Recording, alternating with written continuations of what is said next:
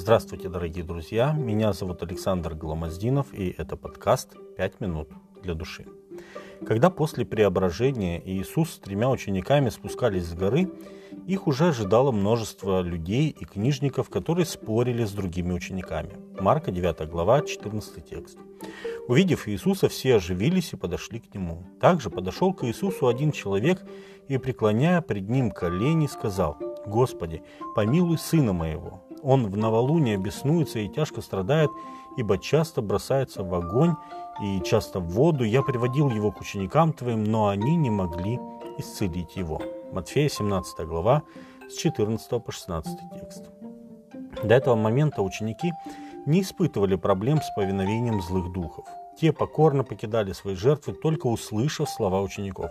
Ведь Иисус сам дал им эту власть – изгонять бесов. Матфея 10.8. Но этот дух не покорился им. Ученики озадачились этим, а находившиеся там книжники не упустили возможности посеять раздор по этому поводу в народе. Кажется, что в самих учениках стала пропадать вера в то, что хоть кто-нибудь способен одолеть этого беса. И хотя отец несчастного ребенка пришел к Иисусу, веры в его могущество в сердце обеспокоенного отца оставалось немного. И причиной тому была неудачная попытка учеников освободить мальчика от духовных оков. Весь драматизм положения отца показывает Марк. Когда мальчика привели к Иисусу, он только, как только он его увидел, дух сотряс его, он упал на землю и валялся, испуская пену. Марка 9.20. Иисус не сразу изгнал беса. Он даже на какое-то мгновение как будто не обращал внимания на бьющегося в конвульсиях ребенка и спрашивал отца, как давно это случилось с ним. А отец сказал с детства, и многократно дух бросал его и в огонь, и в воду, чтобы погубить его. Но если можешь, сжалься над нами и помоги нам. Марка, 9 глава, 21-22 текст. Если что можешь сделать. Если. Эта частица речи часто выражает ту или иную степень сомнения, а сомнение – это самый главный враг веры. Иакова, 1 глава, 6-7 текст. Когда к Иисусу пришел прокаженный, он тоже начал свою просьбу со слова «если». Но это были несомнения, было не сомнение, а ненавязчивое желание убедиться, что желание Иисуса совпадает с желанием прокаженного. Просьба «если хочешь» отличается от просьбы «если можешь». В мольбе отца мы видим почти разрушенную веру. Ученики не справились, и его вера не справилась с испытанием. Теперь его сомнения касались силы самого Господа. Иисус указал путь отцу. Он говорит, если сколько-нибудь можешь веровать, все возможно верующему.